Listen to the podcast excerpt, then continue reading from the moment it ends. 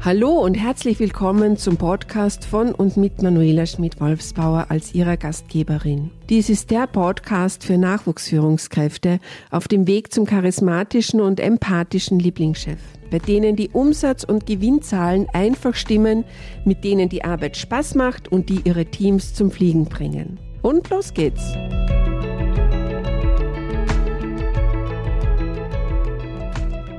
Meine Mitarbeiter haben Urlaub Nee.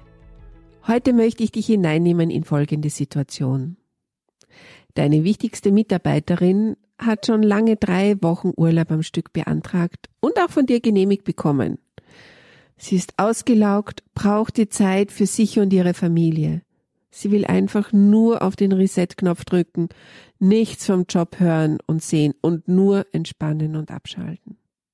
Dazu möchte ich dir gerne ein paar Fragen zu folgender Situation jetzt stellen. Aus heiterem Himmel ist eine dringende und vor allem heikle Situation zu klären.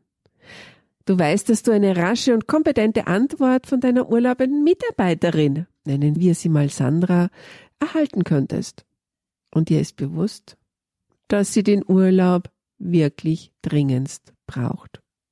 Was tust du? Kontaktierst du sie?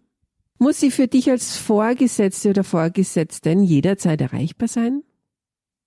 Oder gibt es eine Vertretung für ihre Aufgaben, die diese heikle Situation auch lösen könnte? Ist diese Vertretung ausreichend eingearbeitet und eingewiesen? Hast du die Prozesse im Vorfeld mit Sandra abgestimmt? Was ist in welchem Fall wie zu handhaben? Habt ihr einen Plan ausgearbeitet, um die anfallenden Arbeiten auch während ihres Urlaubs aufzuarbeiten? Oder wartet ein Berg von Arbeit auf Sie und Sandras Erholung von drei Wochen Urlaub ist binnen ein, zwei, drei Stunden futsch? Mir ist bewusst, wie es einer Führungskraft in solchen Situationen geht.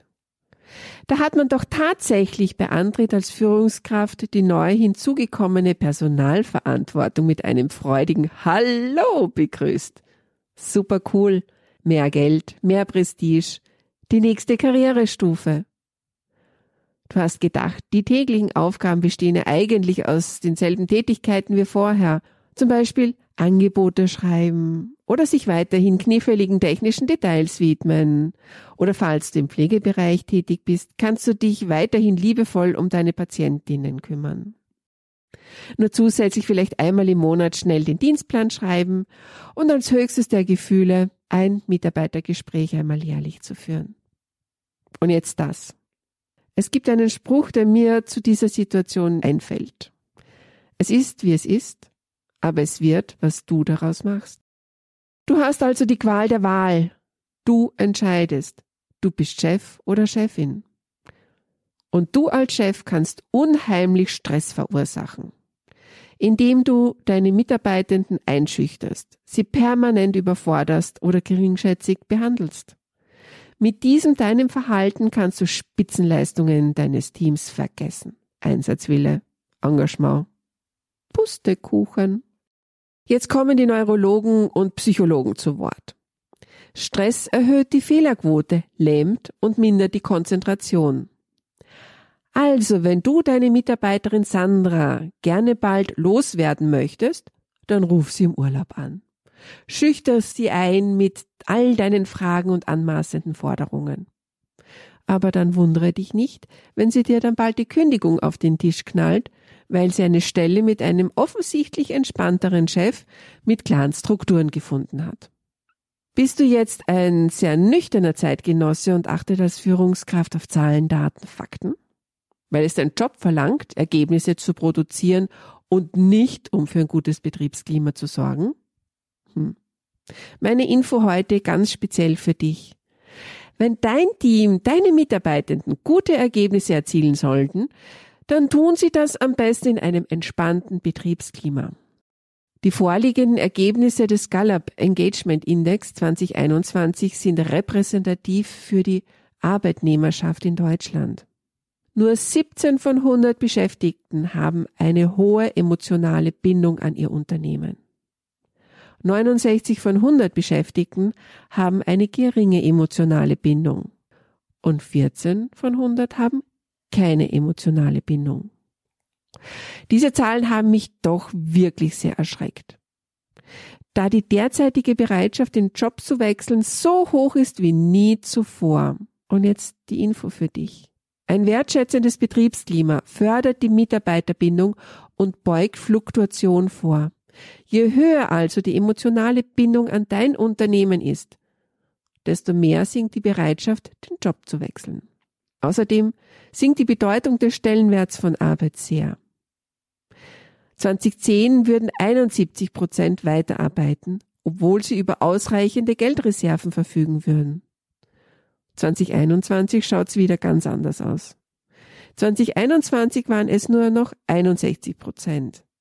Und das bedeutet im Umkehrschluss, 39 Prozent deiner Beschäftigten würden zu arbeiten aufhören, wenn sie so viel Geld erben würden, dass sie nicht mehr zu arbeiten bräuchten.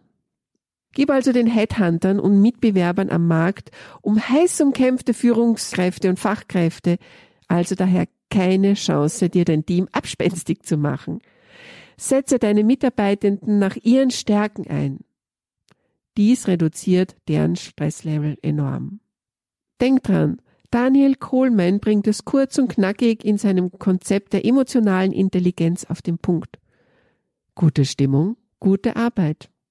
Meine Vitaminspritze für dich heute lautet daher. Lobe jedes deiner Teammitglieder einmal in der Woche für eine gut geleistete Arbeit. Anerkenne ihr bzw. sein Suchen nach der optimalsten Lösung. Meine Einladung heute an dich, ein attraktiver Dienstgeber zu bleiben bzw. zu werden.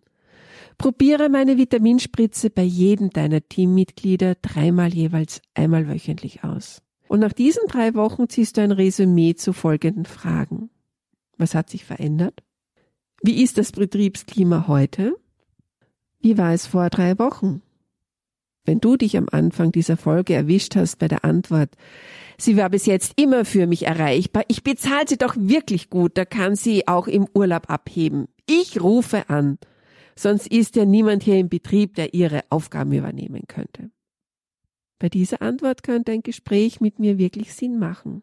Vereinbare einen Termin mit mir damit dir deine Sandras und andere Mitarbeiter nicht weglaufen, sondern mit vollem Engagement weiterhin für dich arbeiten, weil du ein tolles Betriebsklima hast und ein toller Chef oder super Vorgesetzte bist.